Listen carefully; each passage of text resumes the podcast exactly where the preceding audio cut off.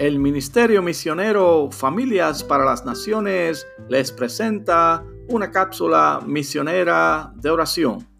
Hoy por los DOM del sureste de la China.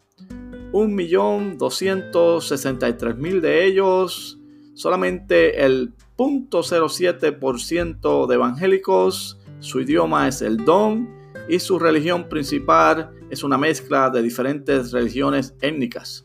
Ellos necesitan oración para poder alcanzar a otros con el Evangelio. También los creyentes necesitan oración porque están siendo perseguidos y además eh, ellos necesitan la oración para que muchas más personas vengan al conocimiento de Jesús. Oremos por los don de la China.